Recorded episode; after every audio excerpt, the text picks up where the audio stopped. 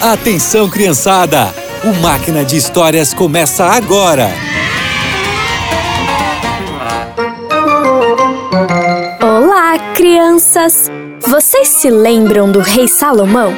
Ele foi o homem mais sábio do mundo e se tornou conhecido em todos os países vizinhos. A história de hoje é sobre a rainha de Sabá e o rei Salomão.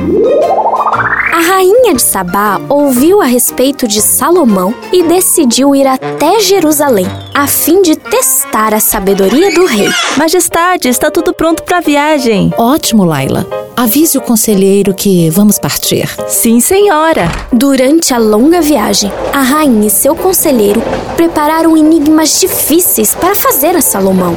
Ailon, duvido que ele consiga resolver esses enigmas. Eu não sei, Majestade.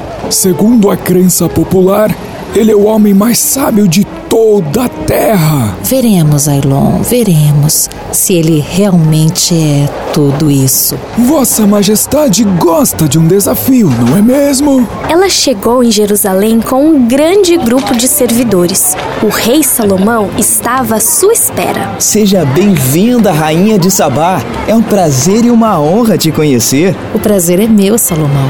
Eu estava ansiosa e também curiosa em conhecer o homem mais sábio do mundo.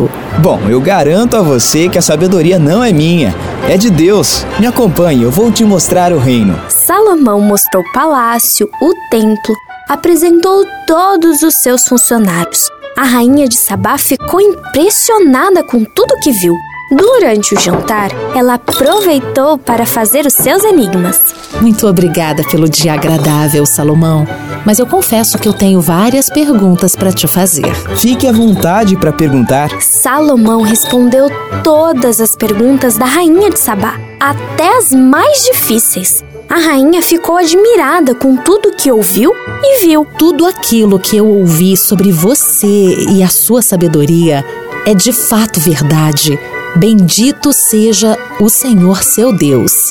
Antes de ir embora, a rainha de Sabá entregou a Salomão os presentes que havia trazido, e o rei Salomão também deu belos presentes para ela. Depois disso, a rainha e seus servidores voltaram para casa. Sabe, assim como Deus usou Salomão para mostrar toda a sua glória, ele usa a nós.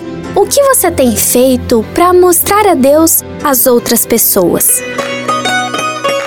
E por hoje é só. Que você tenha um excelente dia e nos encontramos no próximo Máquina de Histórias.